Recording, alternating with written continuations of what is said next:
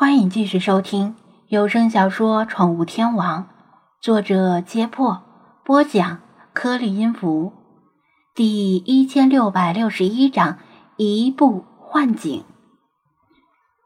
张子安推开门，潜意识隐约感觉这应该是茶楼的门，似乎是喝完茶打算离开了。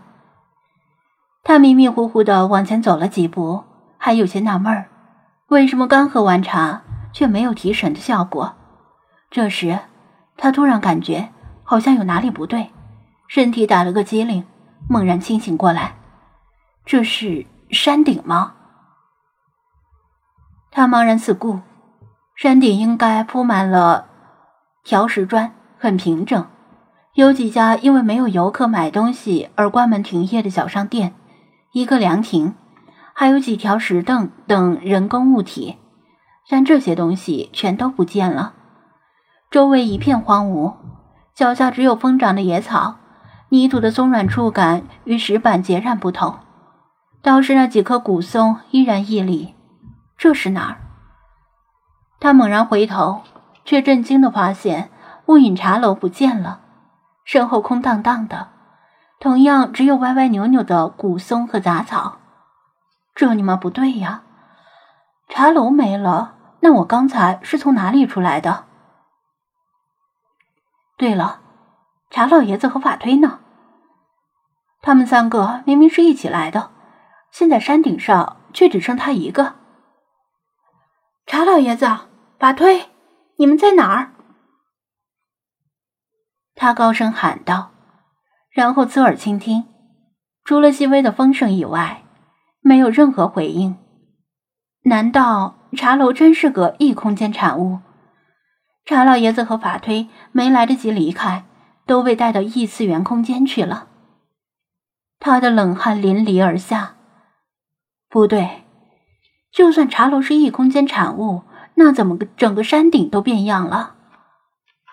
他快步走到山道的入口，那里已经没有青石铺成的山道，任何道路都没有，恐怕除了山羊之外。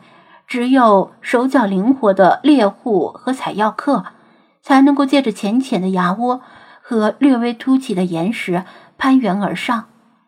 我操，这可怎么下去？他可没有攀岩的本事啊！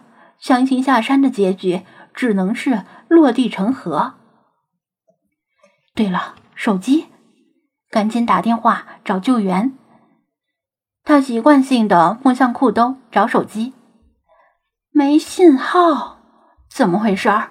山顶明明是有信号的，这是村村通往的中国，又不是美国。被困在山巅，叫天天不应，叫地地不灵。巴掌大的山顶上，既没泉眼，也没野生动物。照这么下去，他死在这里是早晚的事儿。他使劲的抓挠着头发，试图排除杂念，让精神集中起来。努力思考目前这种诡异的情形是怎么回事儿。很快，他就放弃了科学方面的思考，因为这显然不是科学能够做到的。剩下两种可能：灵异事件和超自然现象。他不相信有什么真正的灵异事件，起码他没有遇到过，也不认为有什么灵异事件能够当着弗拉基米尔和法推的面前出现。千年成精的贞子恐怕都不敢作祟，那么就是超自然现象，外星人劫持。一想到“劫持”两个字，他的脑海里猛然灵光一现，如同拨云见日一样，胆气顿壮。所有焦虑和恐惧，即使不是烟消云散，至少也是退避三舍。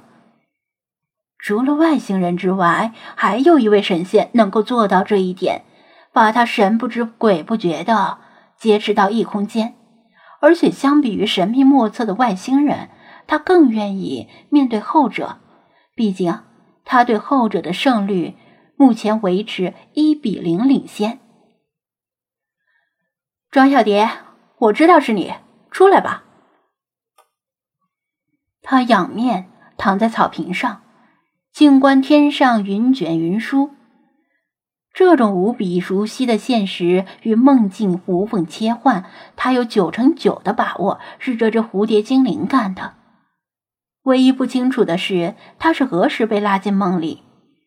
他想起来了，白天的时候，他和老茶法推在雾隐茶楼喝完茶，就顺利的下山回了家。回家之后，一切如常，看店、吃饭、打烊、睡觉。当然。这段记忆未必是真的，完全有可能今天整个一天全是梦境，甚至可能他一直陷在他的第一个梦里没有出来。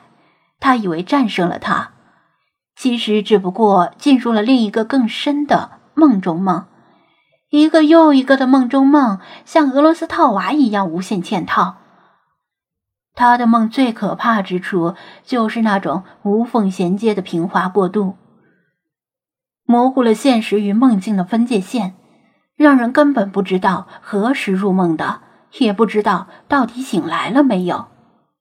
沙沙，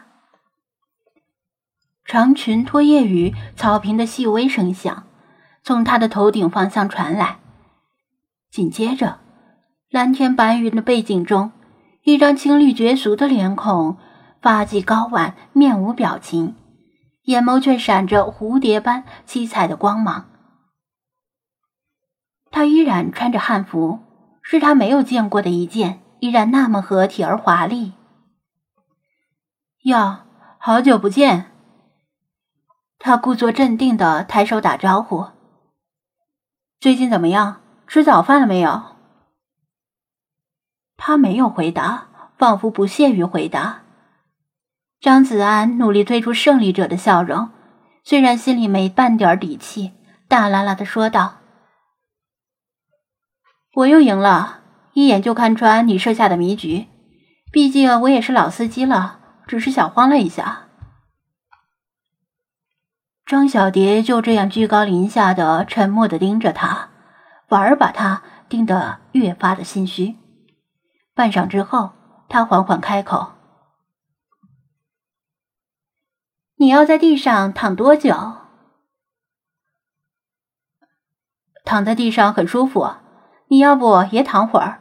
反正地方挺大的。张子安信口开河，既然在气势上无法占上风，那就只能言语耍赖了。从庄小蝶的脸上看不出他的心思。又过了一会儿，他轻移莲步，从他仰面朝天的视野中消失了。他歪了歪头，看到他走向山顶的边缘，那里没有山路，只有近似悬崖的陡坡。喂，你别想不开呀！他喊道：“有话好好说，别动不动觅死觅活的。”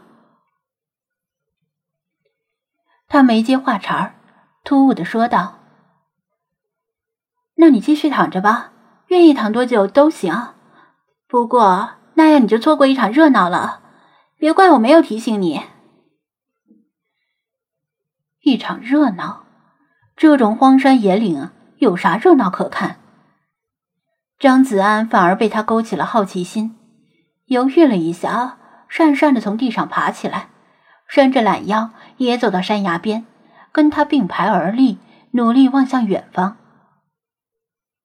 一支车队从山脚下迤逦而行，队伍拖出老长。不过，这支车队并不是由汽车组成的车队，而是马车、牛车、驴车这样的牲口拉着的车队。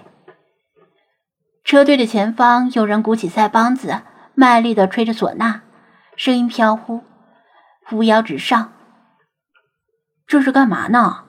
拍古装片儿？张子安纳闷的问道：“庄小蝶淡淡说道：‘